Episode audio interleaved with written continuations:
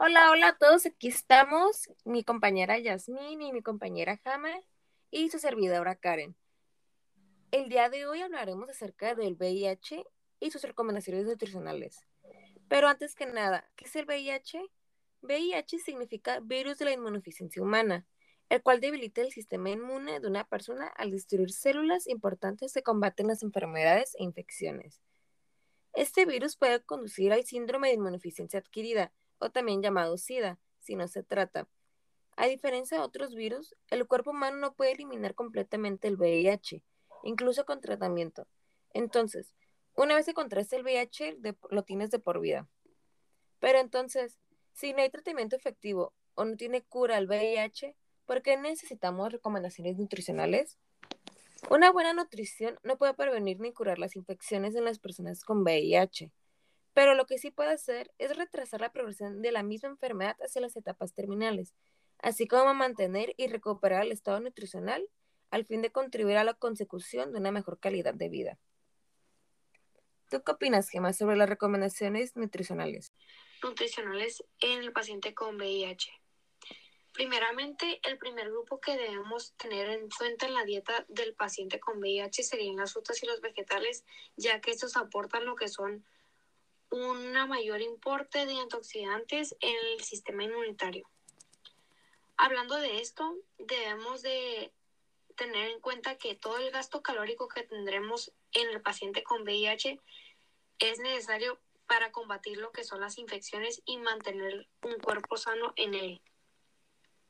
También hablaremos de lo que son las proteínas, ya que es otro elemento clave para que la dieta de esta persona tenga una buena calidad porque esas van a ayudar a lo que es a formar el músculo, también manteniendo lo que es un buen estado en nuestro, en nuestro organismo, sea interno y van a mejorar lo que es la fortaleza de nuestro sistema inmunitario. Lo que es ideal consumir en el paciente con VIH serían de 100 a 150 gramos de proteína para lo que son los hombres y de 80 a 100 gramos de proteína a las mujeres. Más sin embargo, es necesario recalcar que siempre se va a variar los gramos dependiendo de los problemas que se puedan tener, si vamos a requerir de una mayor o menor cantidad en el paciente con VIH.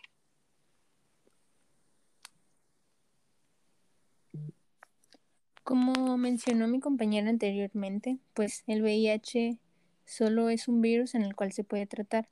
Y pues para ello existe un fármaco, un tratamiento que el más conocido pues es el antirretroviral o mejor conocido como tal, ya que pues su principal objetivo es reducir al máximo pues la multiplicación del VIH. Este tratamiento es un régimen terapéutico que consiste en la combinación de tres o más agentes antirretrovirales. Actualmente existen más o menos unos 17 fármacos para el tratamiento pues, de este virus, en los cuales se clasifican en tres grandes grupos. El primer grupo son los innovadores de la transcriptasa inversa análogos de nucleósidos, en donde entra el fármaco Retrovir, Vides, Hivit y entre otros tres. El segundo grupo son los innovadores de la transcriptasa inversa no análogos de nucleócidos, en donde únicamente pertenece el fármaco de estocrin. Y por último está el grupo de innovadores de, de proteasa, en donde entra Enorvid, Viracep y me parece que entre otros tres más. Las recomendaciones de uso pues, de estos fármacos es como lo dije anteriormente, las combinaciones de, tres fármacos pues mencionados, en donde se incluyan dos fármacos del primer grupo y un fármaco del grupo 2 o bien como uso alternativo se puede usar solamente un fármaco del grupo 3. También hay que tener en cuenta que hay interacciones farmacológicas, por lo cual es muy bueno consultar bien con nuestro médico qué alimentos son recomendables ingerir o qué alimentos no son recomendables ingerir para estos medicamentos. De igual forma, siempre hay que tener una consulta con nuestro médico y nutricionista. Y eso sería todo por nuestra parte.